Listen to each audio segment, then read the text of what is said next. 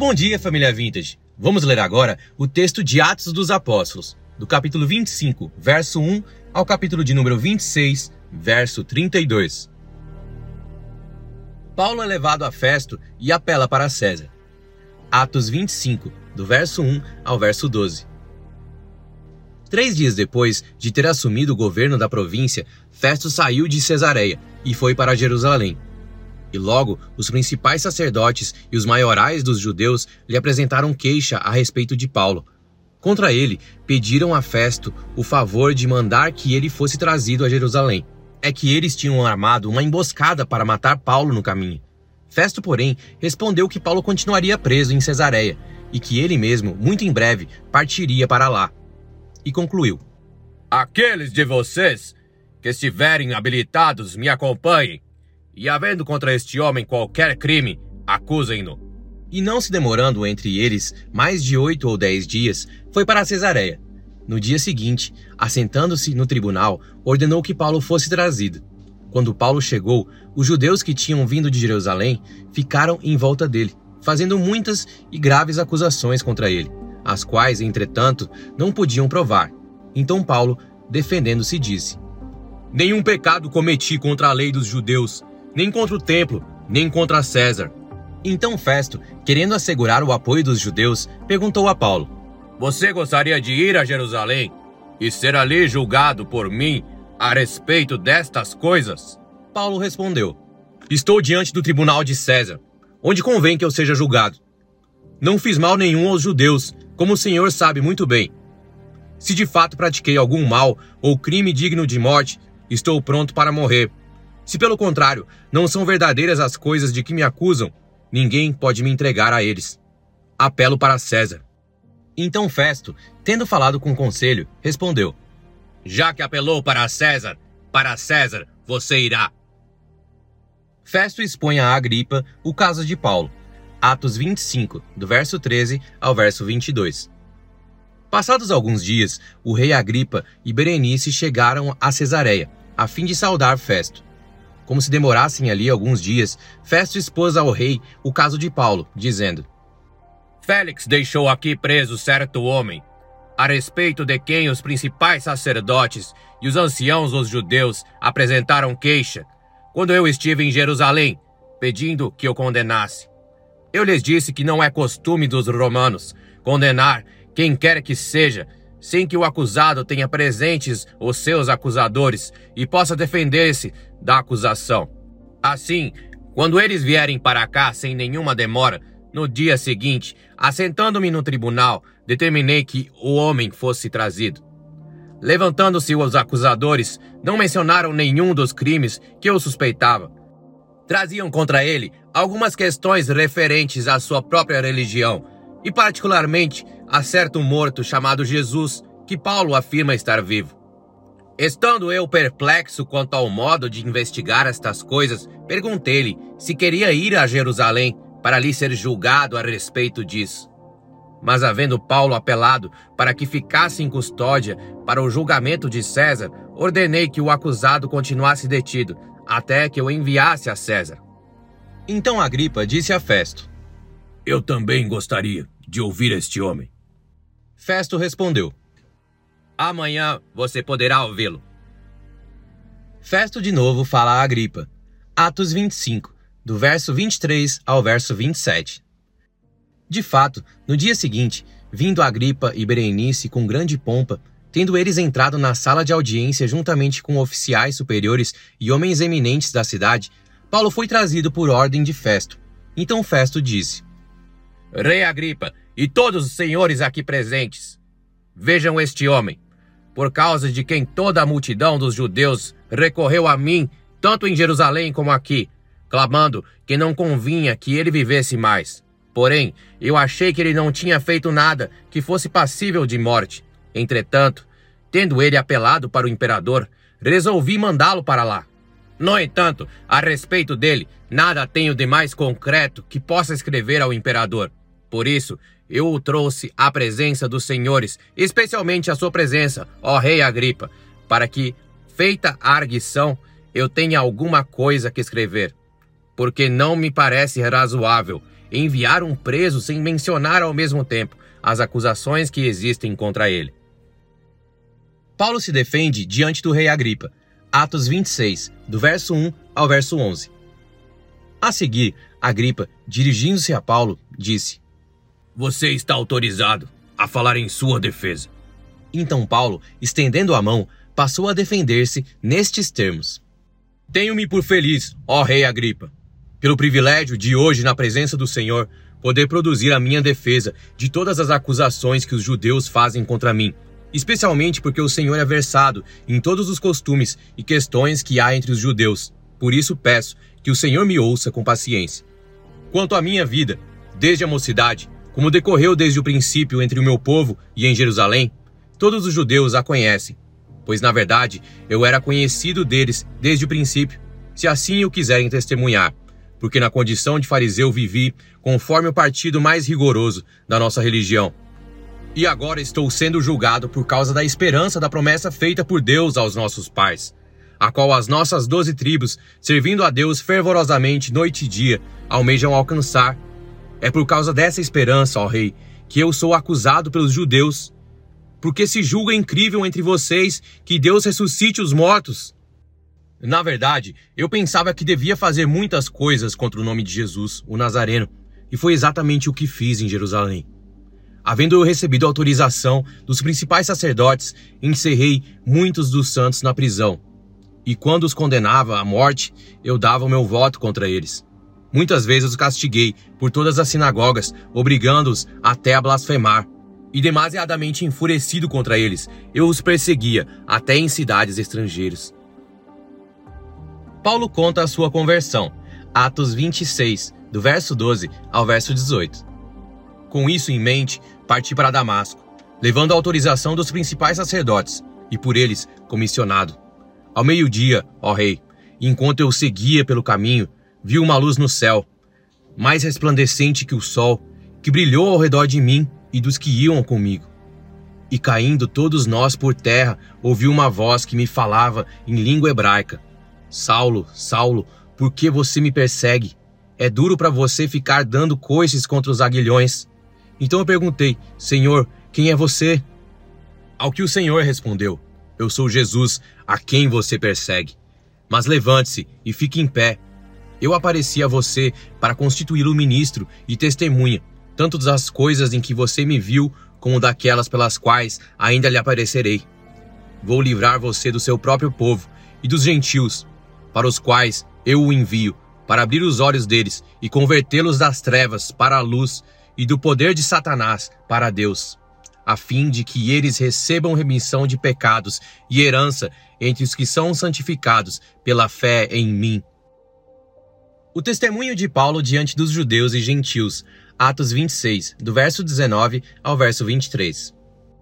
Assim, ó rei Agripa, não fui desobediente à visão celestial, mas anunciei primeiramente aos de Damasco e em Jerusalém, por toda a região da Judéia, e também aos gentios que se arrependessem e se convertessem a Deus, praticando obras dignas de arrependimento.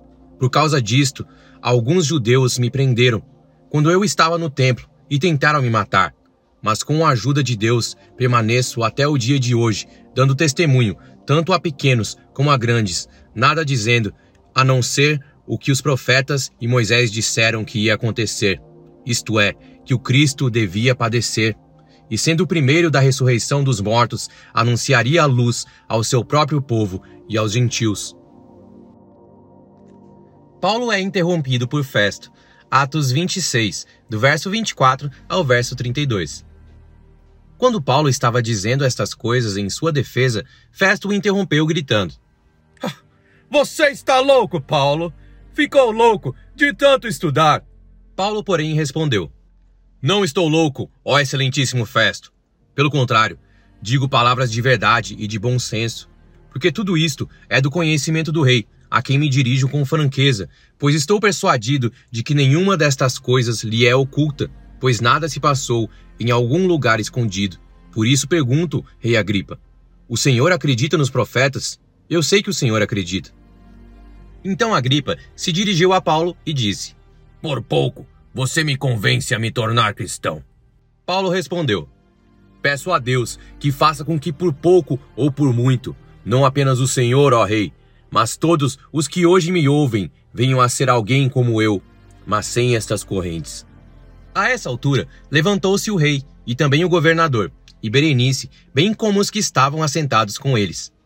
E, ao saírem, falavam uns com os outros, dizendo: Este homem não fez nada passível de morte ou de prisão.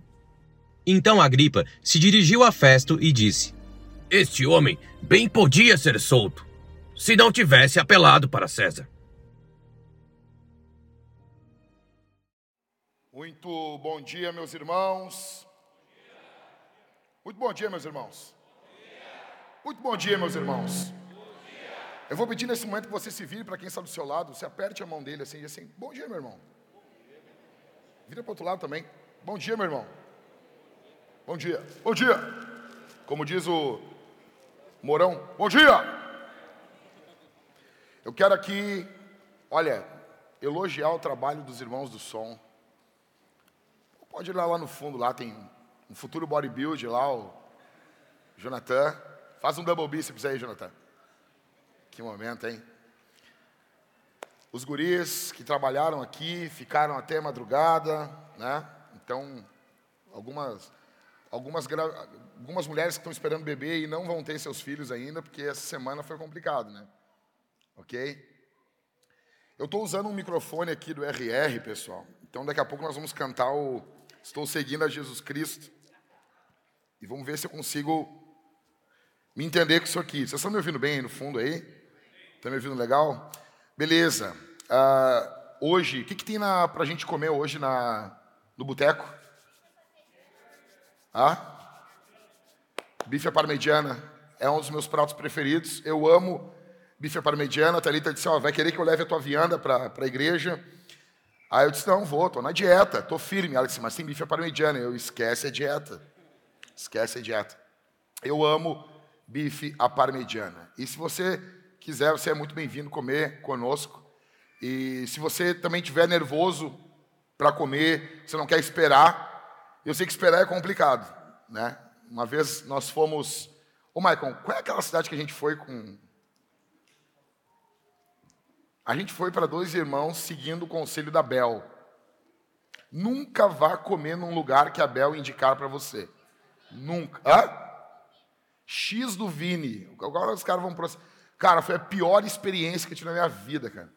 Te lembra, Michael? Assim, ó, eu e o Michael, a gente já comeu coisas assim.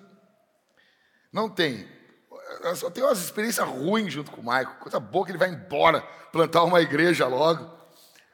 Uma vez eu estava lá em casa, estava tudo fechado, cara. A mulher do Michael, a Suna, ela pegou, ela fez, ela pegou todo o sal do Mar Morto e jogou numas batatas para gente. A gente estava com tanta fome que a gente comeu aquilo desesperado. A gente comeu do mesmo jeito. Né? Quase morremos no coração ali.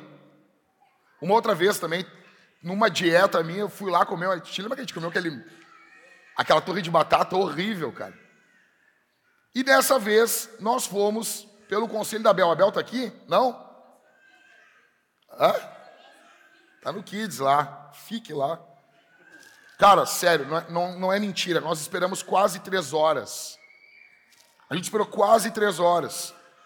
E quando a gente se levantou para dizer assim, ó, a gente vai embora, cara, não tem como a gente, a gente comer aqui. Os caras xingaram a gente ainda. Ah, mas também, né? Olha o dia que vocês vêm. Você pode ficar tranquilo que você não vai passar por essa experiência aqui hoje no boteco. O John Piper fala que quando você se irrita com o, com o garçom, quando demora, ele fala que isso é fruto de gula. Só que eu duvido que ele esperou três horas para comer. E ainda foi xingado pelo atendente. Esperar é complicado. E o texto hoje é basicamente sobre espera. O que fazer quando nós estamos esperando?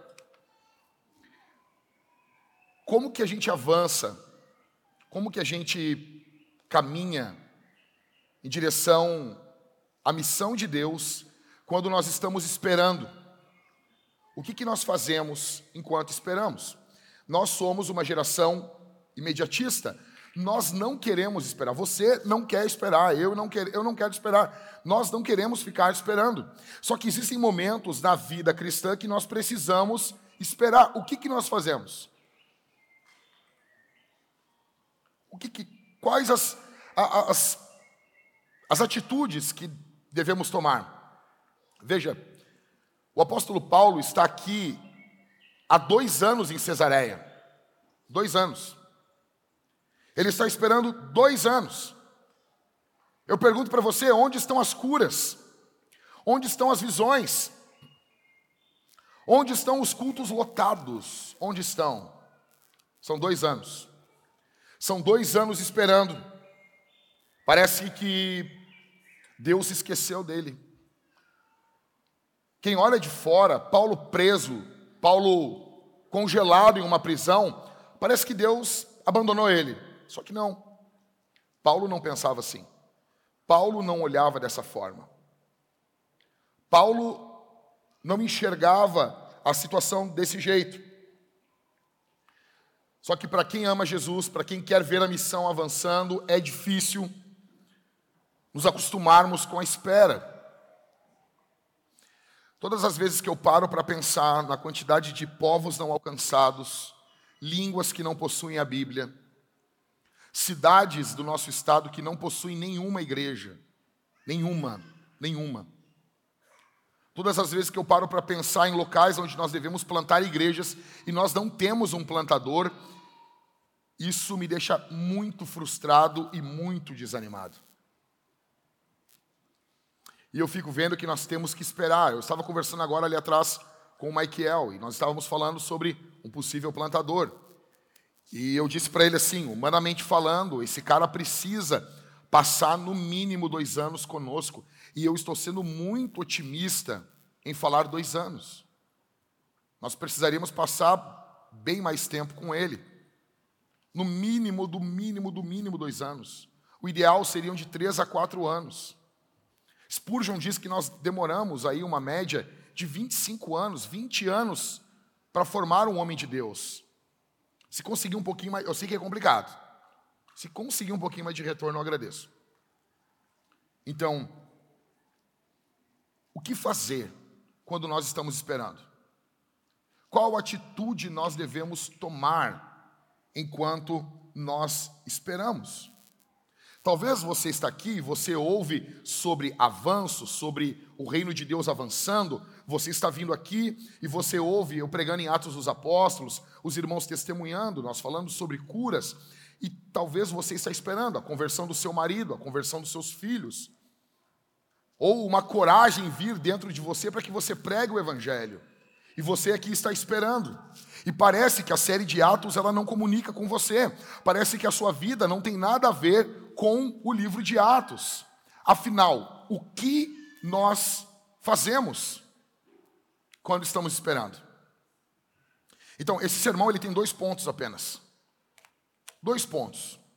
Primeira coisa que devemos fazer enquanto nós esperamos, mantenha a sua posição e seja obediente à visão que Deus te deu. Mantenha a sua posição, fique firme e seja obediente à visão que Deus deu para você. Veja, semana retrasada eu falei para vocês sobre Paulo diante de Félix. Festo, ele substituiu Félix.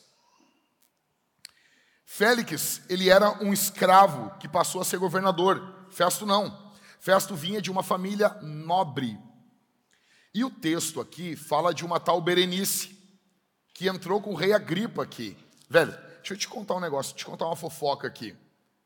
Isso aqui é fofoca, assim, das boas. Berenice, ela se casou com o tio quando ela tinha 13 anos. Ela teve dois filhos durante os sete anos de casado. O marido dela morreu no ano de 48 e ela passou a viver com o irmão dela. O Agripa é o irmão dela. E ela, ela ficou aí com ele algum tempo. Então, Isso é, é, é tipo, é, é, é diante desse povo aqui que Paulo está sendo julgado. É diante de um povo muito ímpio que Paulo está sendo julgado. E Paulo está esperando no meio dessa chórnia, no meio dessa bagunça. Paulo teve uma visão de Jesus. Paulo teve uma visão do Senhor, de como ele deveria agir. E ele foi fiel a essa visão. E ele foi fiel àquilo que Deus mostrou para ele. Então, dentro disso, como manter a sua posição e ser fiel à visão que Deus te deu? Porque veja, Jesus apareceu para Paulo. Jesus disse: Paulo, assim como tu testemunhou em Jerusalém, convém que tu testemunhe em Roma. Ele tinha uma visão, ele sabia que ele iria pregar em Roma. Como que Paulo então se manteve fiel a essa visão que Deus havia dado a ele? Em primeiro, primeira coisa, lembre-se do que Deus prometeu a você. Escute isso aqui. Lembre-se do que Deus prometeu a você. No peregrino, quando eles estão passando pelo pântano do, desânimo, o evangelista quando chega e fala com o peregrino, ele diz assim: esse pântano, muito submergem nele. Então, Deus colocou nesse pântano rochas, que você pode pisar nelas e ir pulando de rocha em rocha, para passar pelo pântano do desânimo. Essas rochas que você passa por esse pântano, elas, John Bunyan colocou elas ali. Então, imagina um pântano e tem várias rochas para você não afundar nesse pântano, você pisa numa rocha, você pisa em outra, você pisa em outra. O Bunyan colocou essas rochas simbolizando as promessas de Deus. Você e eu. Você e eu. Para passarmos pelo pântano do desânimo, precisamos das promessas de Deus, lembrarmos das promessas de Deus. Eu pergunto para você: você medita nas promessas de Deus? Você se lembra das promessas de Deus em momentos de angústia? Você escreve promessas de Deus? Sabe, eu, eu já fiz muita coisa errada na minha vida. Poucas coisas erradas que existem eu não fiz. Por exemplo, eu nunca votei no PT. Nunca, nunca, nem nos piores dias da minha vida. Nem nos nem no início ali, quando o Lula apareceu mostrando as covinhas, eu não caí naquela mentira, ok? Mas eu já fui um jovem dinâmico que falava contra caixinha de promessas. Quem aqui se lembra das caixinhas de promessas? Coisa linda, hein? Eu tenho um vídeo meu, até hoje, falando contra a caixinha de promessas. Está tá no YouTube lá. E é uma bobagem. É uma bobagem. Eu vejo aquilo e assim, que coisa idiota. E eu falo no vídeo, o argumento, por que, que não tem caixinha de juízo? Por que, que não tem caixinha do confronto? Que coisa idiota. Se no momento das lutas nós precisamos das promessas de Deus. Se no momento das angústias nós precisamos das promessas de Deus.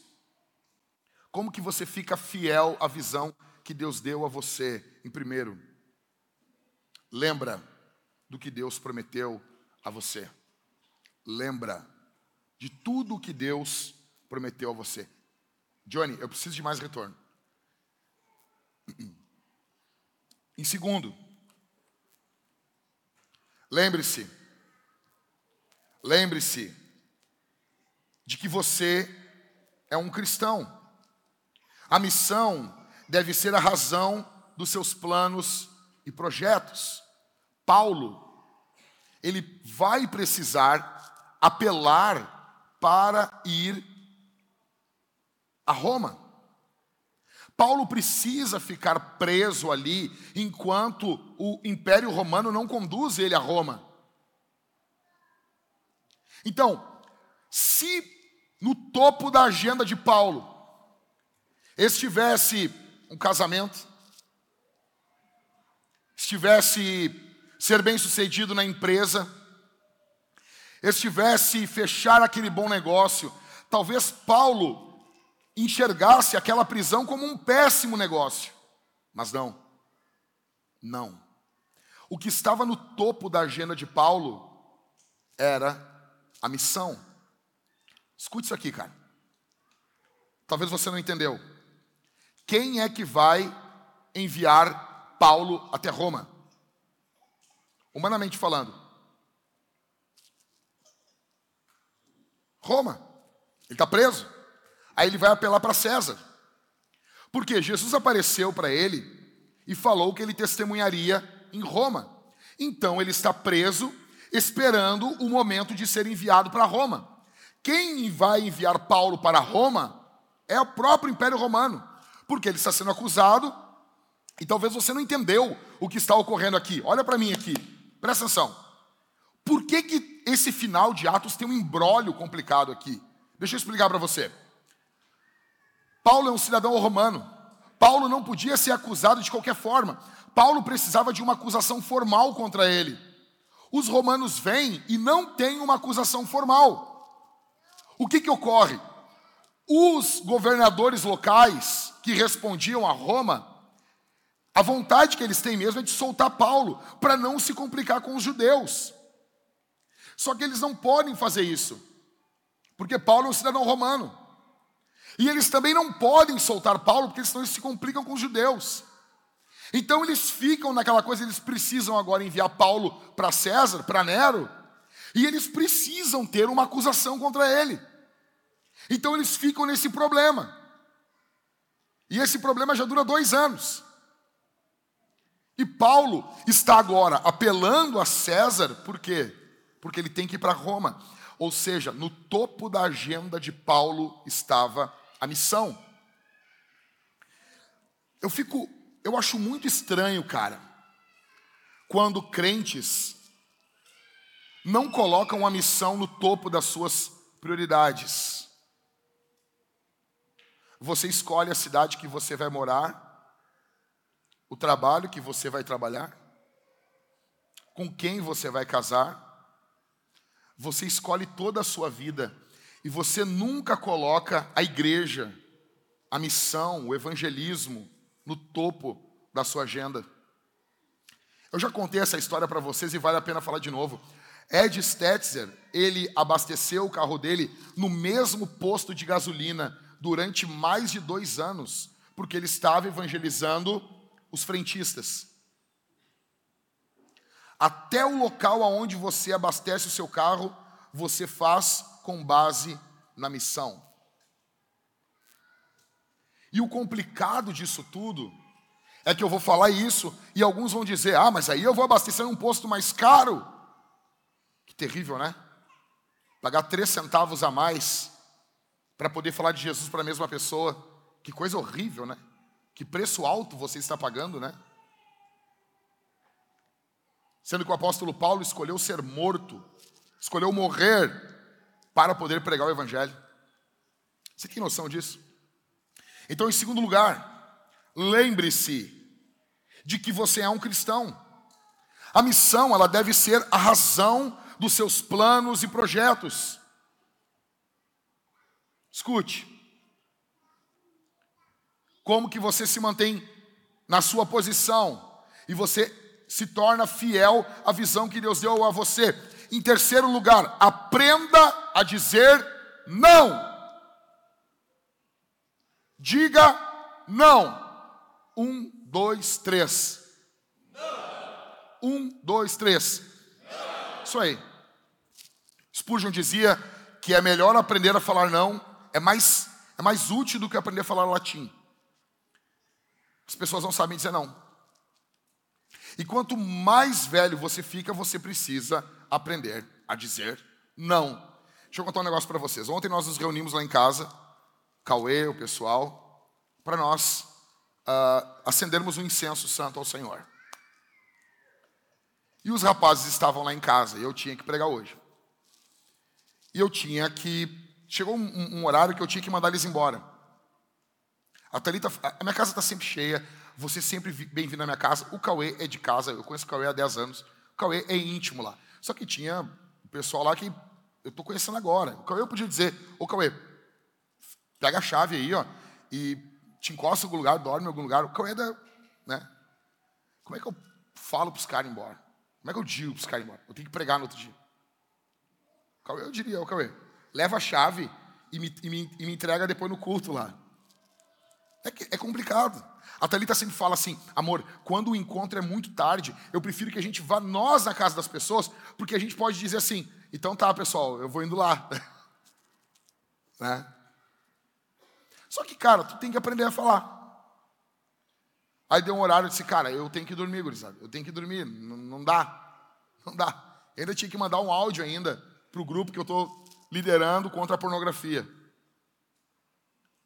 Isso é uma conversa com um amigo meu, com amigos meus. Eu pergunto para você: você sabe dizer não?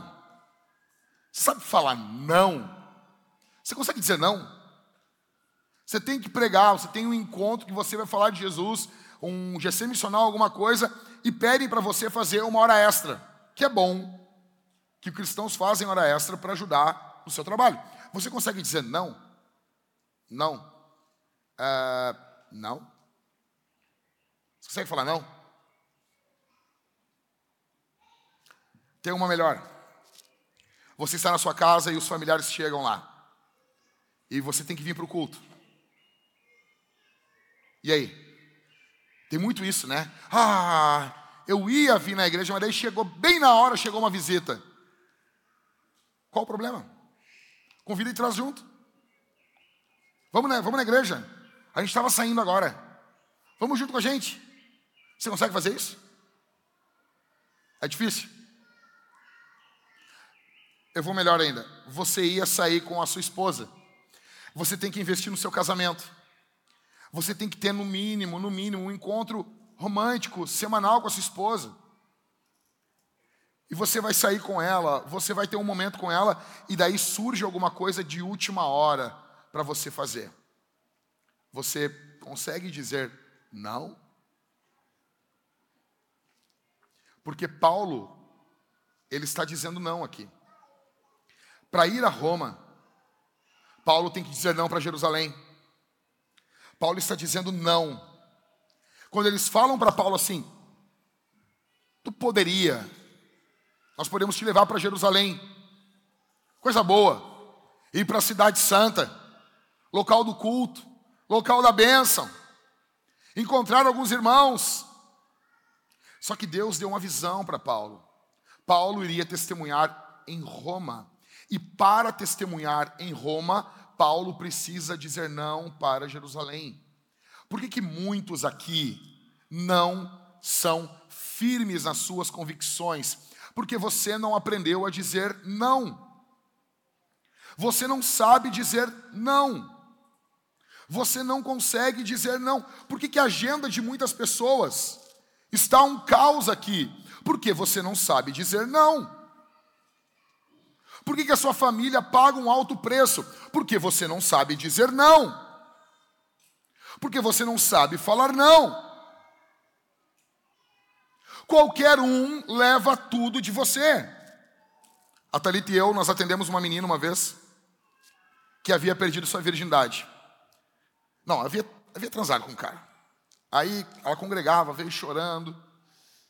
E, e daí nós perguntamos, mas fulana, por que que tu fez isso? Aí ela disse assim, ele abriu a porta do carro para mim. E eu, ah, mas, mas é barbada, sim. E que ele disse que queria ver a lua.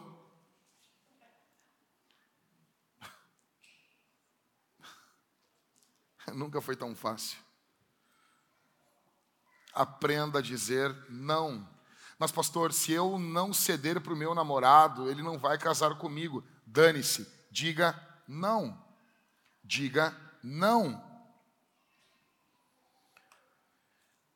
Em quarto, em quarto, como ser fiel à sua posição, como manter sua posição e ser fiel à visão que Deus deu a você. Em quarto, quando estiver diante de pessoas poderosas, lembre-se de que elas são passageiras. Nós temos um grande problema quando nós olhamos as pessoas, nós olhamos elas através do cargo, Nós olhamos ela e nós imaginamos, nossa, que pessoa poderosa, que pessoa grandiosa. Paulo estava diante de Festo, e depois ele estaria diante de Agripa. Só que elas são passageiras, cara. Onde está nesse momento Festo? Onde está Félix nesse momento? Onde está Nero nesse momento? Estão torrando no inferno. Estão sendo queimados há dois mil anos. Estão sentados em um sofá de fogo nesse momento. Há dois mil anos. E onde está o apóstolo Paulo? Está tocando guitarra com os anjos no céu. Lembre-se que as pessoas, por mais poderosas que elas pareçam, elas são passageiras. Quando você for pregar o Evangelho, lembre-se, você está diante de um ser mortal, finito, que precisa ouvir a sua voz pregando o Evangelho. Lembre-se, elas são passageiras. Nós temos um grande problema que chama-se temor dos homens medo dos homens, medo, um medo infundado, um medo não justificado dos homens. E talvez alguns aqui têm isso. Talvez você tenha temor do teu pai. Um medo. Um medo. Essa semana passou, não, retrasada, eu até acho que eu devo ter contado para vocês aqui. Tinha um casal lá em casa, casalzinho, novinho. Contei para vocês. E falei para eles, desafiei eles a se casar. A casar, tomar uma posição. Eram noivos. E o medo era o medo do pai da menina. A menina tinha um medo do pai dela. Eu disse: conversa com teu pai. O pai nem morava em casa, ali com a, com a mãe não cuidava dela, não era um pai ali. Ela estava debaixo da autoridade da mãe. Eu disse: conversa com teu pai. O medo dos homens não pode fazer com que nós venhamos não temer o Senhor. O temor dos homens é idolatria.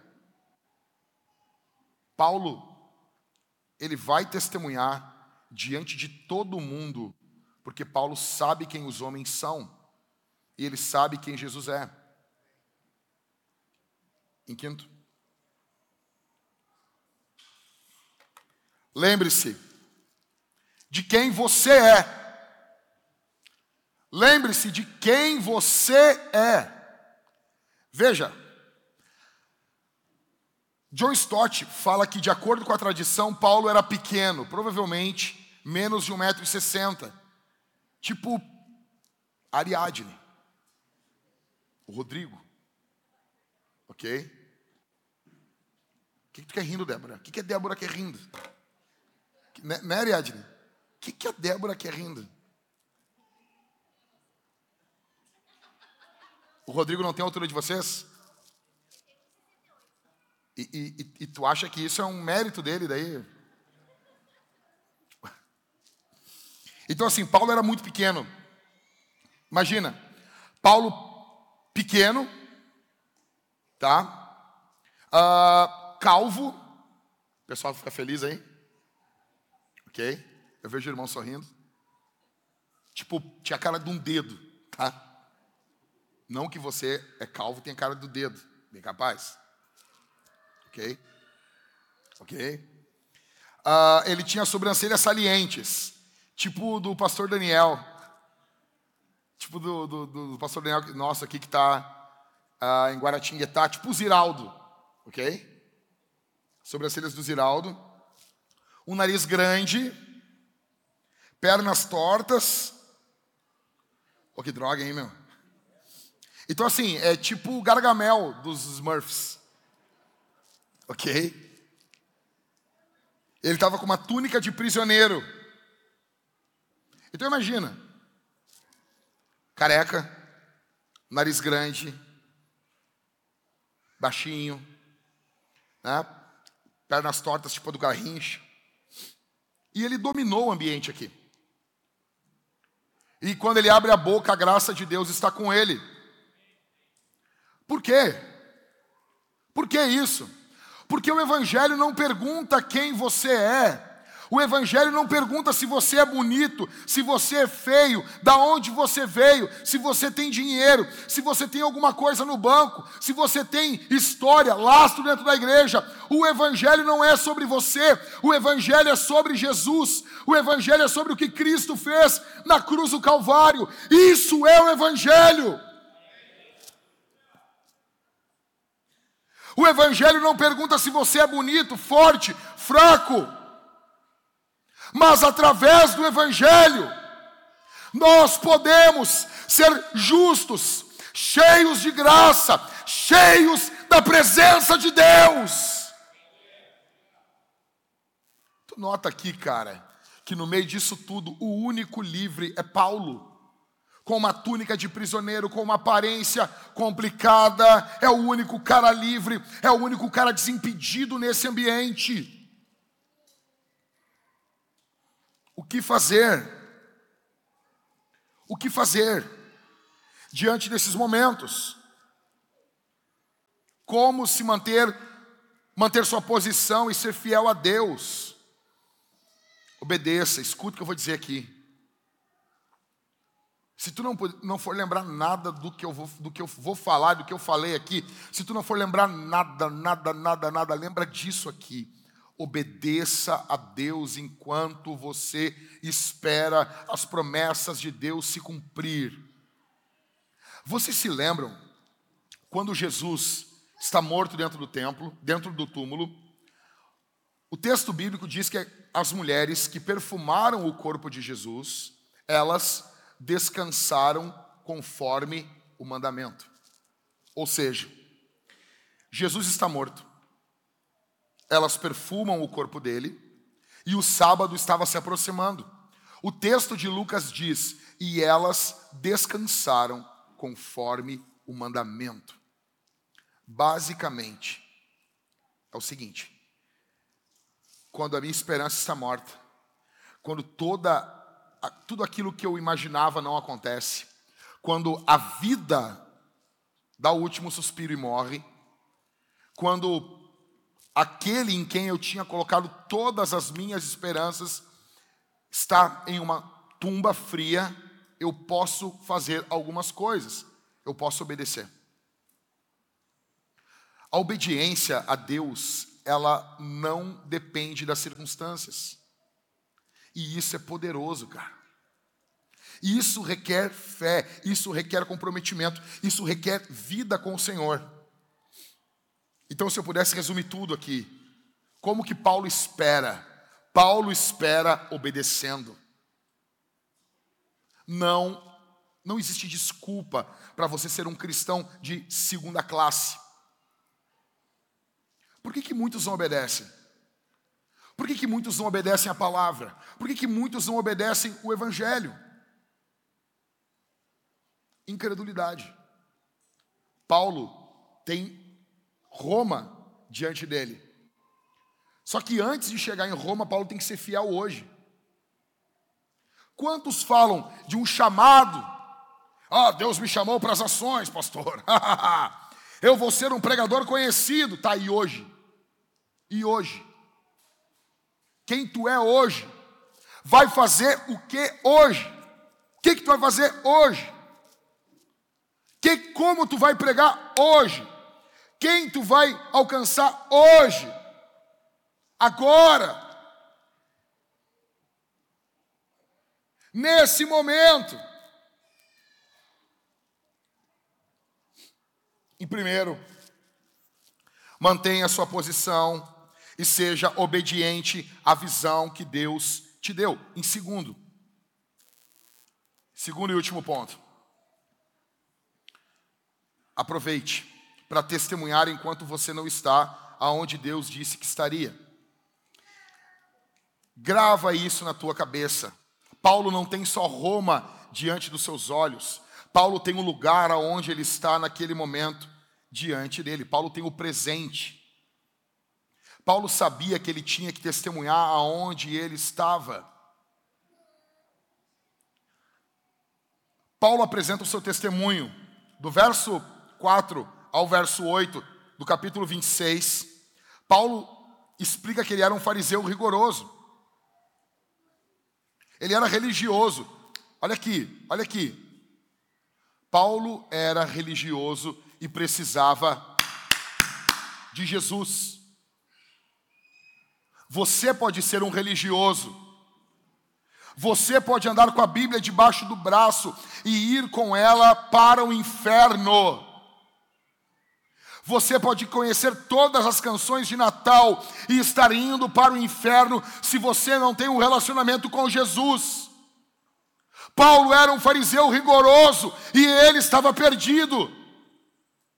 Muitos amam as tradições, tem tido um ressurgimento das igrejas mais sacramentais. Você pode ser um hipócrita de um religioso, um tremendo religioso, e você pode estar indo ao inferno.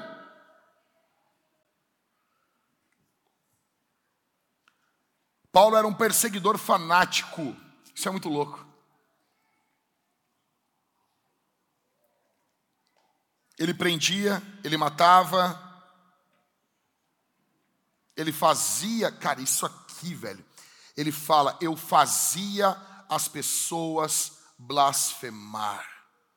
Meu, tu tem noção do que é isso?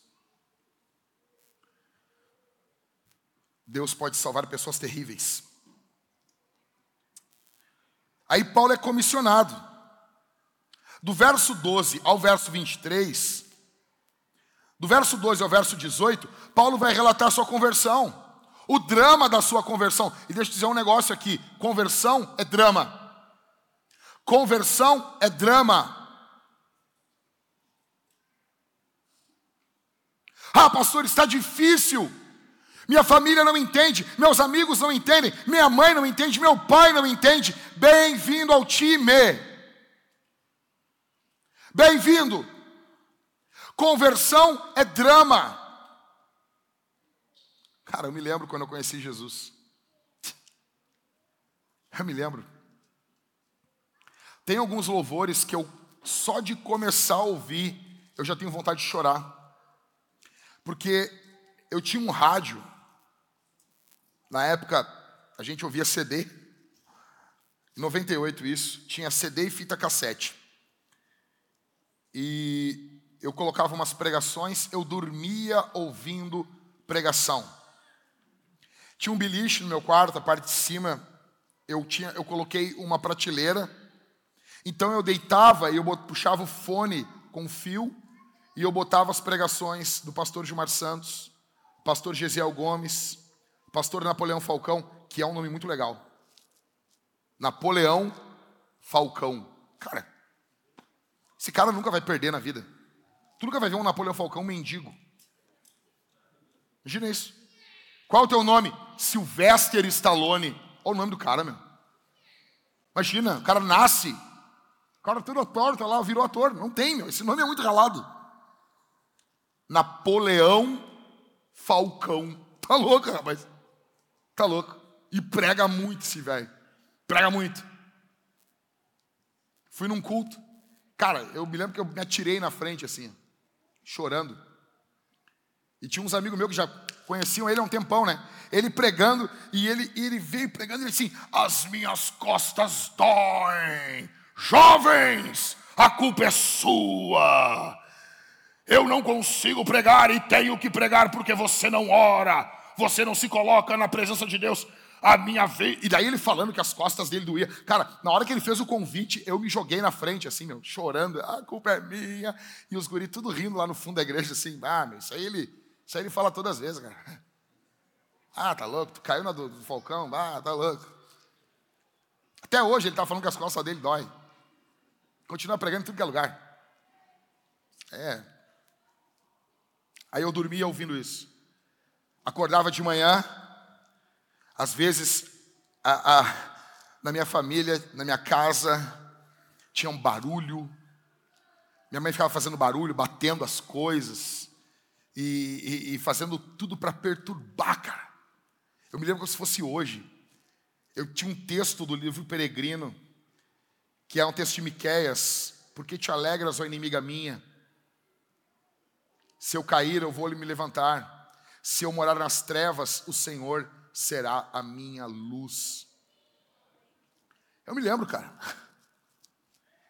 Eu me lembro, a, o, a, tipo, minha mãe disse: Tu não vai se batizar. Por isso que quando adolescentes vêm para mim e dizem assim, pastor, o que, que eu faço? Vai ter algum pastor que vai dar um conselho para você dizendo assim: oh, você tem que ser sábio, você tem que obedecer o seu pai, espere para seguir Jesus depois. Esse conselho vem do inferno. Você tem que seguir Jesus, não importa quem esteja dizendo para você não seguir. Jesus falou, Jesus disse: aquele que não ama a mim mais do que o pai, mais do que a mãe, mais do que o cônjuge, ele não é digno de mim. Você tem que obedecer o seu pai desde quando o mandamento do seu pai não contraria o mandamento de Deus. A mesma coisa o respeito ao Estado, a mesma coisa o respeito às autoridades. Pastor, o que, que eu faço? Eu tenho 16 anos. Meu pai não quer que eu me converta, que eu venha para a igreja, que eu aceite Jesus. Ué, aluga uma casa e vai morar. Vai trabalhar, vagabundo. Você está disposto? Como assim? É isso. Os inimigos do homem serão na sua própria casa. Só que nós não acreditamos mais que o evangelho é desse jeito. Isso é sobre o período dos apóstolos. Para os nossos dias, nós queremos pastores mais sábios. Não! E você vai pegar um exemplo de um cara que esperou 18 anos obedecendo e ali e daí deu certo. Isso não é prova de que é certo. Isso não é prova. Quando Jesus chama você, você tem que seguir ele imediatamente. Jesus chamou você, você o segue. O que é que o apóstolo Paulo fala? Eu não fui desobediente à visão que eu recebi. Conversão é drama. Conversão é drama. E por favor, eu erro em um monte de coisa. Eu falo, eu até estava conversando com o pessoal no grupo da liderança. Eu sou o pastor mais imperfeito desse mundo. Porém, quando eu estou falando sobre Cristo agora, sobre conversão, isso aqui é exatamente como eu estou falando. A Bíblia fala isso e Jesus vai cobrar você exatamente assim.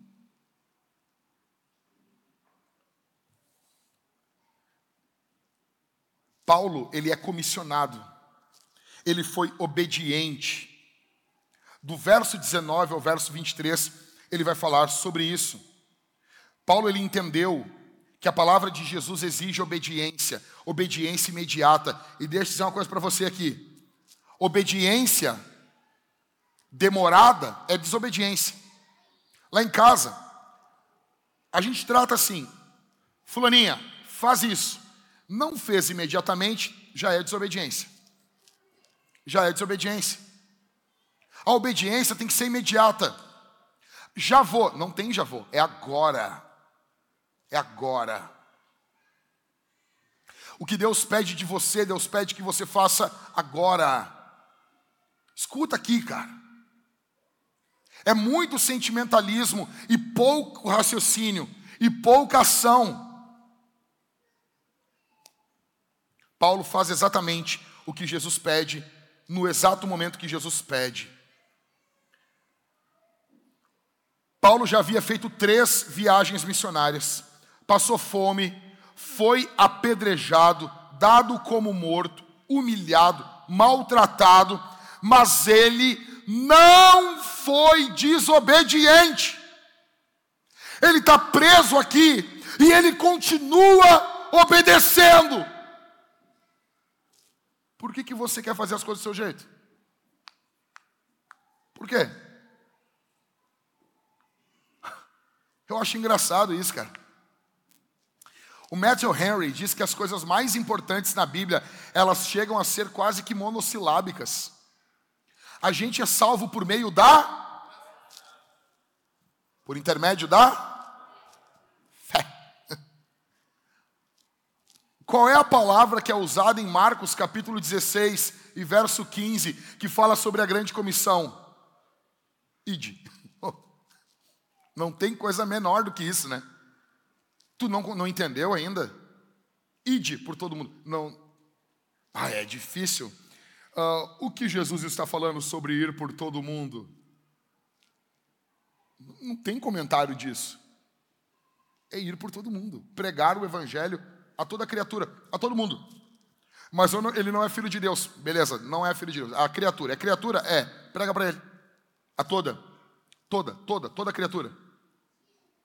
Quem crer e for batizado vai ser? Quem não crer vai ser? Meu, tem dificuldade de entender isso aqui? Não, é barbada. É fácil. Chega a ser infantil de tão fácil. Por que que tu não faz então? Me responde. Veja, digamos que nesse momento você descobrisse que tem um mapa do tesouro aqui em Porto Alegre. O mapa do tesouro. Que se você encontrar esse mapa, você vai ficar rico. Aí você encontra esse mapa. Tem um tesouro escondido. O Brizola escondeu um tesouro aqui em Porto Alegre, escondido em um bunker. E você quer descobrir o tesouro do Brizola. E você descobre um livro que vai ensinar você como encontrar esse tesouro. Só que o livro, ele está escrito em uma língua que você não entende. Mas casualmente tem um cara em Porto Alegre que ensina essa língua. Você investiria quanto para aprender a língua que decifra o livro? É sério, tem um tesouro. E você precisa só seguir esse livro. Você daria tudo o que você tem. Vamos lá. 15 milhões de reais. Livre de impostos. Você daria tudo o que você tem para discernir, interpretar, entender esse livro que te leva até o tesouro. E aqui está o livro que fala sobre a eternidade, sobre o céu, está escrito numa língua que você entende, mas você negligencia. Porque no fundo, no fundo, você não acredita na eternidade, você não acredita no céu, você não acredita nisso. No fundo, no fundo, nosso problema é fé. Nós não acreditamos.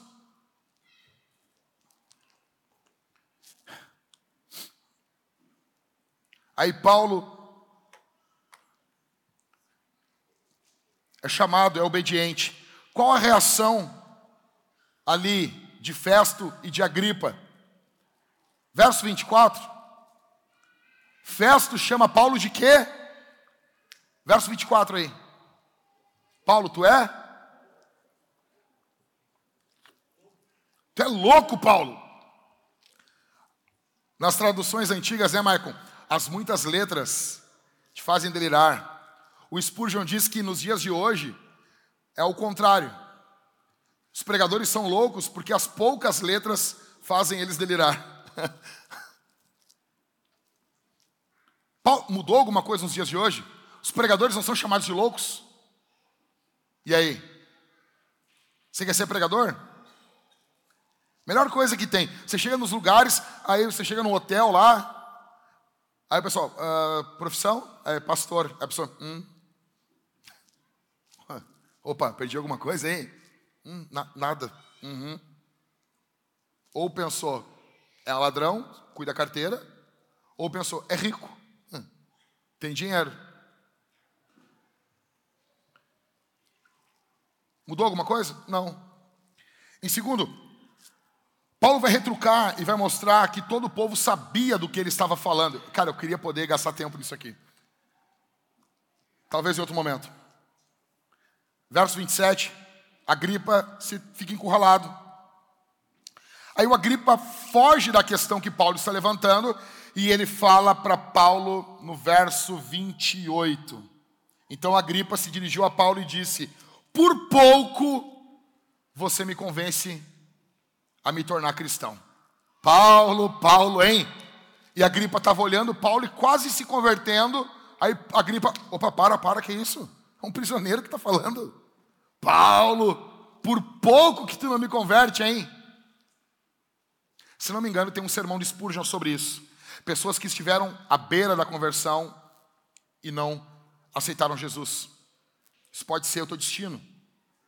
Daqui a dois mil anos, você vai se lembrar desse culto, que por pouco você poderia ter se convertido e não se converteu. Aí, verso 29 e 30. O que que Paulo fala? Eu amo isso aqui. Dobra atenção aí, ó, seu chupeta de baleia. Verso 29 e 30. Paulo respondeu: Peço a Deus que faça com que por pouco ou por muito, não apenas o Senhor, ó Rei, mas todos os que hoje me ouvem, venham a ser como eu, mas sem essas correntes. A essa altura, levantou-se o rei e também o governador e Berenice com os que estavam assentados com eles. Olha só. Quando o Agripa disse: Que isso, Paulo? Tu quase que me converte. Se fosse nos dias de hoje, num podcast, num flow da vida, num inteligência limitada, o que, que o, que, que o pregador ia dizer? Eu não estou aqui para converter ninguém. Né? É, eu acho. Eu tenho uma raiva disso, cara. Não, não, não. Eu não quero convencer ninguém. Ah, ah que bonito. Que meigo. Que bonitinho. Cara pergunta, tu quer, eu quero converter todo mundo, quero converter tu, tua avó, teu cachorro, quero converter teu periquito, quero converter a, a, as folhas de bananeira, eu quero converter todo mundo. Não, mas você não tem que fazer isso. Tu está querendo me converter a esse pensamento? Tu está querendo me converter que eu não tenho que converter as pessoas? Mas quem converte é o Espírito Santo. Tá, o Espírito Santo está dentro de mim. Não podemos usar o termo ganhador de almas, azar. Usamos sim. O cristão ele é um ganhador de almas. E acabou. É isso aí. Quem não quiser que vote contra. Alguém pegou a referência. Paulo era um homem ousado. Para terminar, como que nós nos tornamos ousados como Paulo? Como? Como que a gente se torna ousado como o apóstolo Paulo? E primeiro, quando conhecemos quem nos salvou. Muitos aqui não têm ousadia de Paulo, não são ousados para pregar o Evangelho, porque você foi salvo, mas você não conhece bem quem salvou você. Você, Jesus não é o dono de tudo e de todos, aquele para o qual você vai testemunhar, falar, prestar contas. Você não conhece bem quem salvou você. Você foi salvo, mas. E segundo, quando não apenas conhecemos, mas andamos com quem nos salvou. O problema é que você saiu do neopentecostalismo, mas você não só saiu do neopentecostalismo, você saiu de uma vida espiritual frutífera. Você tem medo de dizer, bom dia, Espírito Santo. Você tem medo de falar com Deus pela manhã e perguntar: o que, que nós vamos fazer no dia de hoje? E com isso você deixou de andar com Jesus. Você deixou de andar com Deus. E você não está andando com o Senhor. E terceiro, quando não apenas andamos, mas confiamos em quem nos salvou. Pergunto para você, cara. Quando você tem que tomar posições, posturas, atitudes não confortáveis, você as toma confiando em quem salvou você, ou você não toma essas atitudes porque você tem medo do que vai ocorrer com você? Em quarto, nos tornamos ousados como Paulo quando amamos quem nos salvou. Quando você ama quem salvou você. Quando há um amor brutal no teu peito por Jesus. E deixa eu dizer uma coisa, talvez é o que mais nos falta hoje, é amor por Cristo. E isso se tornou tão bobo, se tornou tão fraco para a nossa geração, falar de amor. Porque a cultura banalizou isso. A cultura banalizou o que é amor. Deixa eu perguntar para você aqui.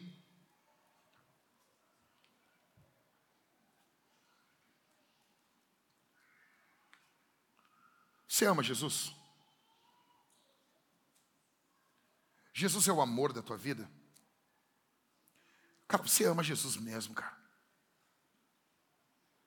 Ou Jesus é só um adereço? Ou Jesus, eh, ele não é nunca o assunto no teu trabalho? Ele não é nunca o assunto na tua casa. É só na hora do culto doméstico. Termina o culto doméstico, já troca de assunto. Eu falo direto isso lá em casa. Eu tenho pavor disso. Eu tenho pavor. Tem uma brecha no culto, as pessoas já falam de outro assunto. Eu falo assim, cara, vamos falar um pouquinho de Abraão. Vamos falar de Senaqueribe. Vamos falar um pouquinho aqui de Elias. Por que, que quando dá uma brecha, o assunto já é outro? Ah, tu viu que falando? O que, que tem para comer? O que, que vamos fazer? O que, que não sei o quê? Entende? Eu quero que acabe o culto e a gente continue falando um pouquinho das coisas de Deus ainda.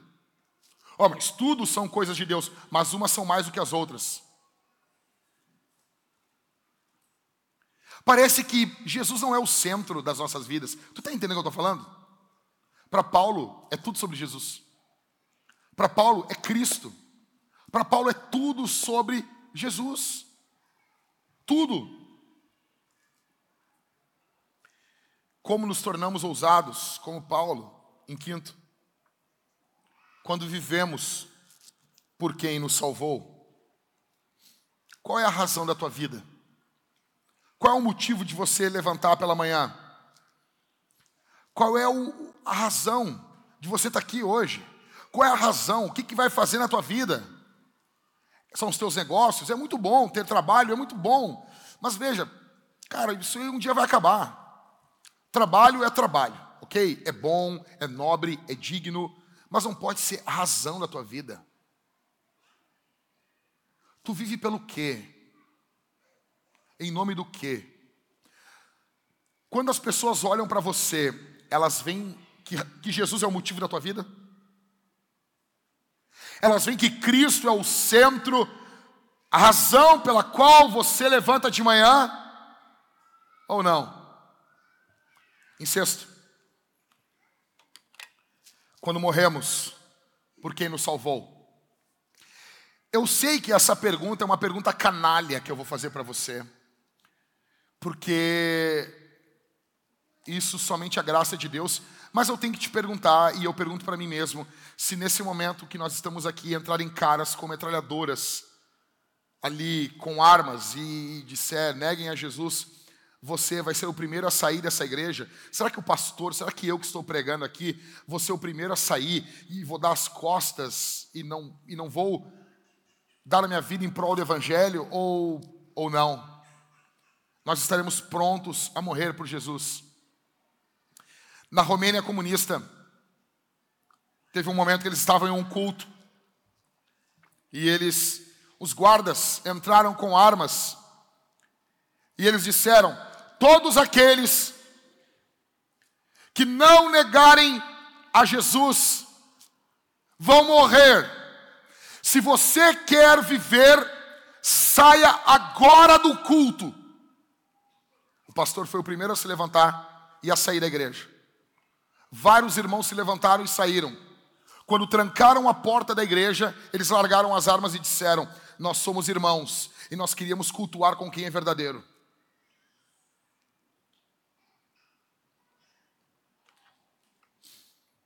Em sétimo,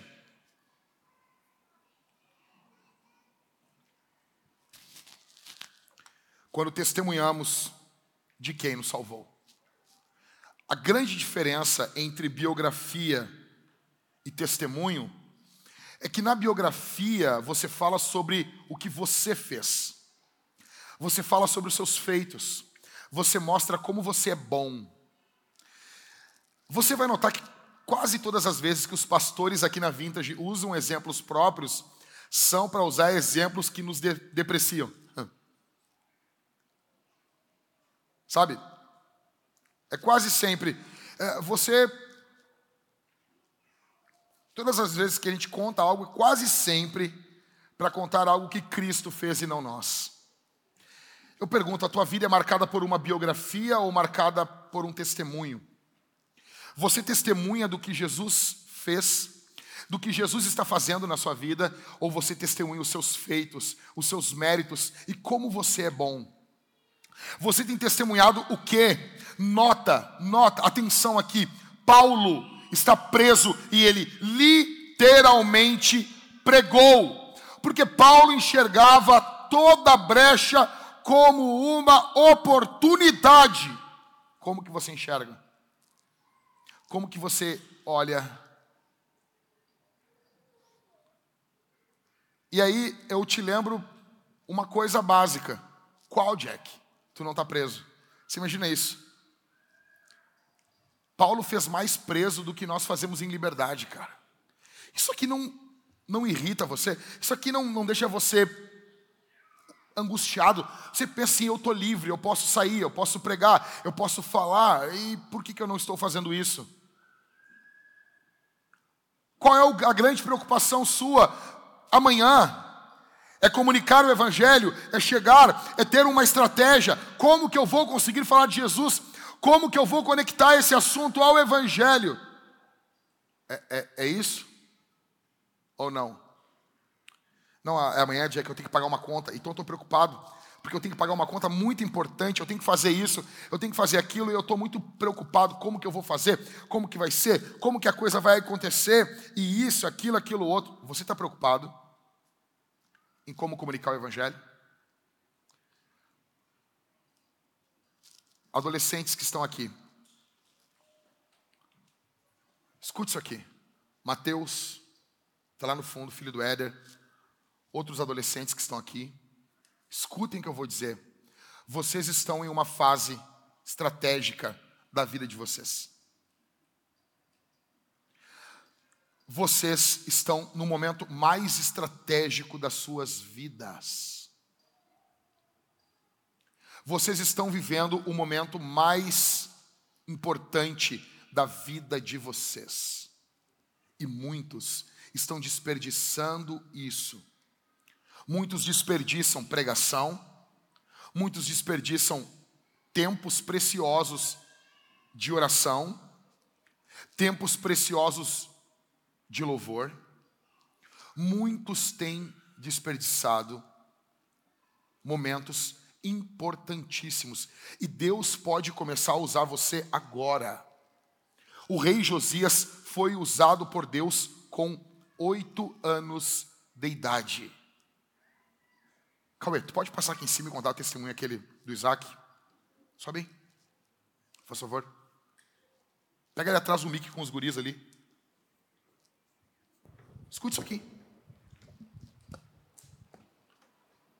Adolescentes que estão aqui, solteiros, jovens, vocês estão no momento mais estratégico da vida de vocês. No momento que vai definir com quem vocês vão se casar, onde vocês vão trabalhar, que caminho vocês vão seguir. E talvez alguns que estão aqui gostariam de voltar no tempo daqui a alguns anos para poder darem testemunho e aproveitar essa fase. Essa não é a fase que você tem que passar rápido por ela.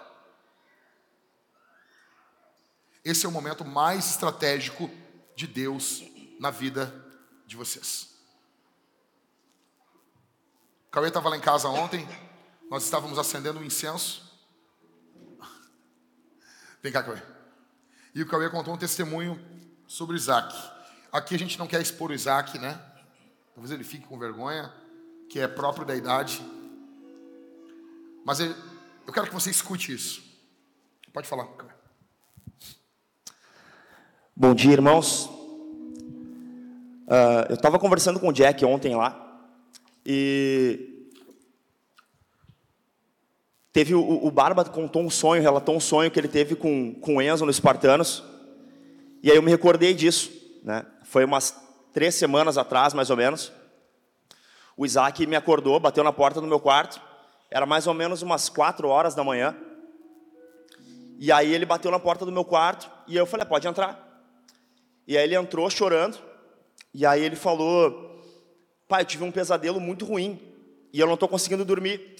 Tu pode orar comigo? Daí eu falei, tá, espera aí que o pai vai levantar, a gente vai ali na sala um pouquinho. E aí eu fui até a sala com ele e, e ele começou a me contar o sonho. E aí ele falou que no sonho dele uh, começou com, foi um sonho muito, um sonho muito curto assim. E ele contou que no sonho dele um, um cara muito mal começou a, a esquentar uma panela de, de água no fogão. E ele começou a ficar com medo desse cara, e ele começou a ver algumas pessoas sofrendo no sonho dele. Então, o sonho acabou, e quando o sonho estava acabando, esse cara, muito mal, chegou para ele e falou: uh, Isaac, desiste da tua vida, a tua vida não vale a pena. Tu, tu tem que acabar com a tua vida. E acabou o sonho dele. E ele falou: pai, eu estou muito apreensivo, eu estou muito, com muito medo e não estou conseguindo dormir. E há, há poucos dias atrás, uh, eu vi um vídeo de evangelismo numa escola aonde o pregador faz, uh, era uma escola de ensino fundamental e o pregador fez um apelo uh, para as crianças que estavam ali e fez uma pergunta no final do, da pregação. Falou: ah, uh, quantas crianças aqui na escola já tiveram algum desejo de se matar ou já, já pensaram em se matar, tirar a própria vida? E eu fiquei extremamente apavorado porque muitas, muitas crianças levantaram a mão na escola e foram lá na frente chorando. E quando eu vi esse vídeo, eu falei, pô, tá aí um assunto que, que quando eu tiver a oportunidade, eu quero conversar com os meus filhos, principalmente com o Isaac, que é o mais velho. O Isaac é uma criança extremamente, extremamente alegre, assim. Porém, a gente sabe que, que o diabo ele ataca em todos os lados. Então, a gente, como pais, a gente tem que estar preparado para proteger os nossos filhos em todas as áreas. E eu, bah, é um assunto que eu quero conversar com ele. E logo que ele me contou esse sonho, a primeira coisa que me veio na mente foi o diabo atacando a vida do meu filho, atentando contra pensamentos suicidas. E na mesma hora eu perguntei para ele, filho, tu já teve algum, algum pensamento assim de, de fazer alguma coisa contra ti, alguma maldade assim? Daí ele, não, pai. Aí ele ficou quieto um pouquinho, daí ele, ah, teve uma vez, na verdade, que eu estava tomando banho, e aí eu resbalei e quase caí. E aí uma voz assim começou a me dizer ah, por que, que tu não, por que, que tu não te machuca? Por que, que tu não bate com a tua cabeça? E essa voz parou. Mas foi a única vez. E aí eu conversei com ele bastante, né? Bastante. Uh, falei para ele que o céu inteiro estava do lado dele, que esse sonho uh, era, um, era um ataque do diabo contra a vida dele. Conversei muito, muito, muito com ele. Gastei bastante tempo, investi bastante tempo conversando com ele. E no final do, da nossa conversa, o que o Isaac me falou assim me deixou muito impactado, muito impactado e muito feliz e muito encorajado ao mesmo tempo. Até, até comentei com, contigo ontem, né, Jack? Como é importante, né, as, as crianças participarem do culto, assim, né? Uh, no final da nossa conversa, o Isaac falou o seguinte: ele falou, pai, eu tô, assim, eu tô com dois sentimentos. Eu tô bastante assustado, mas ao mesmo tempo eu tô bastante encorajado. Deu, por quê, filho? Aí ele me falou, pai, eu tô assustado, porque o inferno é muita coisa. E o inferno ele está querendo atacar minha vida. Então os demônios eles são muitos. Porém, eu estou encorajado, porque assim como o pastor Jack pregou lá no culto, que Paulo era um homem conhecido no inferno, eu sei que o meu nome está sendo conhecido no inferno. E na hora, assim, o coração de pai da gente, assim, dar uma, uma balançada, né? E eu comecei a, a me segurar assim para não chorar e falei, ah, cara, eu acho que a conversa acabou aí, né? Acho que a gente teve o resultado que a gente queria. Aí eu falei, filho, vamos orar. A gente se abraçou, a gente começou a orar. E botei ele na cama, abençoei ele, dei um beijo nele. E ele foi dormir. E nunca mais ele teve esse tipo de pesadelo de novo. Eu sei que faz pouco tempo, mas eu venho monitorando isso. E ele não teve mais esse tipo de pensamento. E isso me deixou, me deixou muito alegre, sabe? É, essa compreensão de, de quem é Jesus, essa compreensão de, da missão na vida dele, do que ele tem que fazer, isso me deixou muito impactado. Isso me mostrou assim que, apesar dos pesares, apesar de mim, Deus ele é soberano, Deus é bom. É Deus que está fazendo isso. Né? Isso não é da minha mão, é Deus que está fazendo isso na vida dos meus filhos. E eu vejo isso e fico muito feliz. Muito Amém. grato a Deus.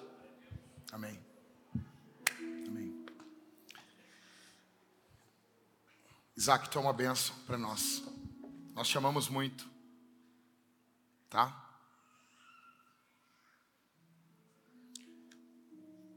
Todo o céu está do teu lado, nós estamos do teu lado. E eu estou ansioso por ver o que Deus vai fazer através da tua vida. Tá bom? Vai ser uma alegria ser pastoreado por ti quando eu estiver mais velho. Só tenha paciência com os mais velhos, tá bom?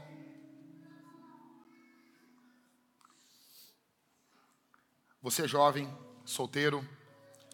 Deus conta com você para testemunhar, Deus chama você para testemunhar. Deus deu a você um tempo estratégico e o tempo é agora.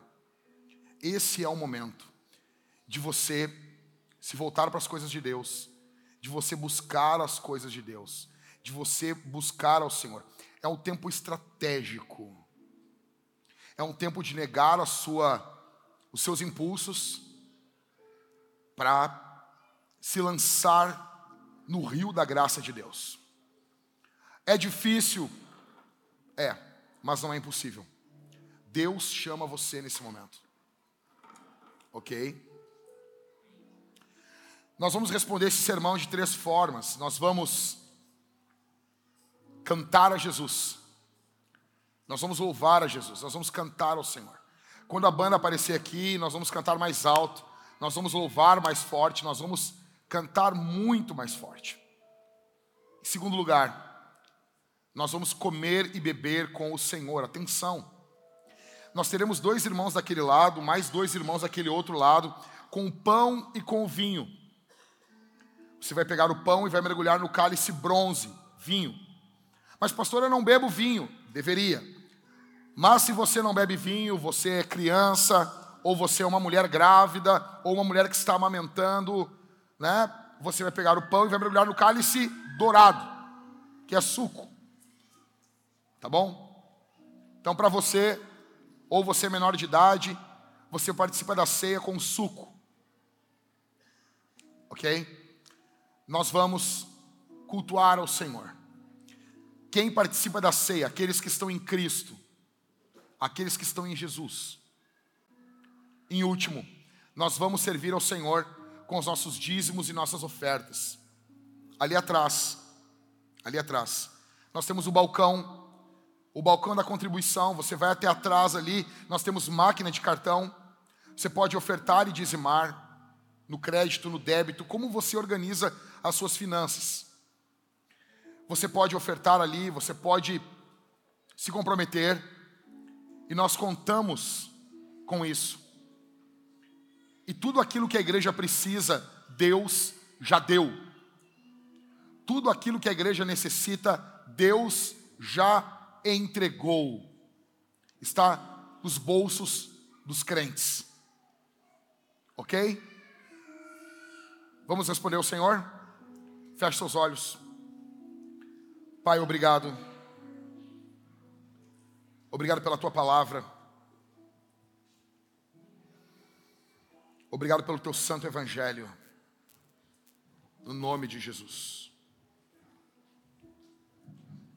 No nome de Jesus. Derrama teu espírito sobre nós. Tua graça sobre nós. Que o teu poder esteja sobre nossas vidas. Que possamos testemunhar enquanto esperamos. Que possamos pregar enquanto aguardamos. Em nome de Jesus. Aleluia.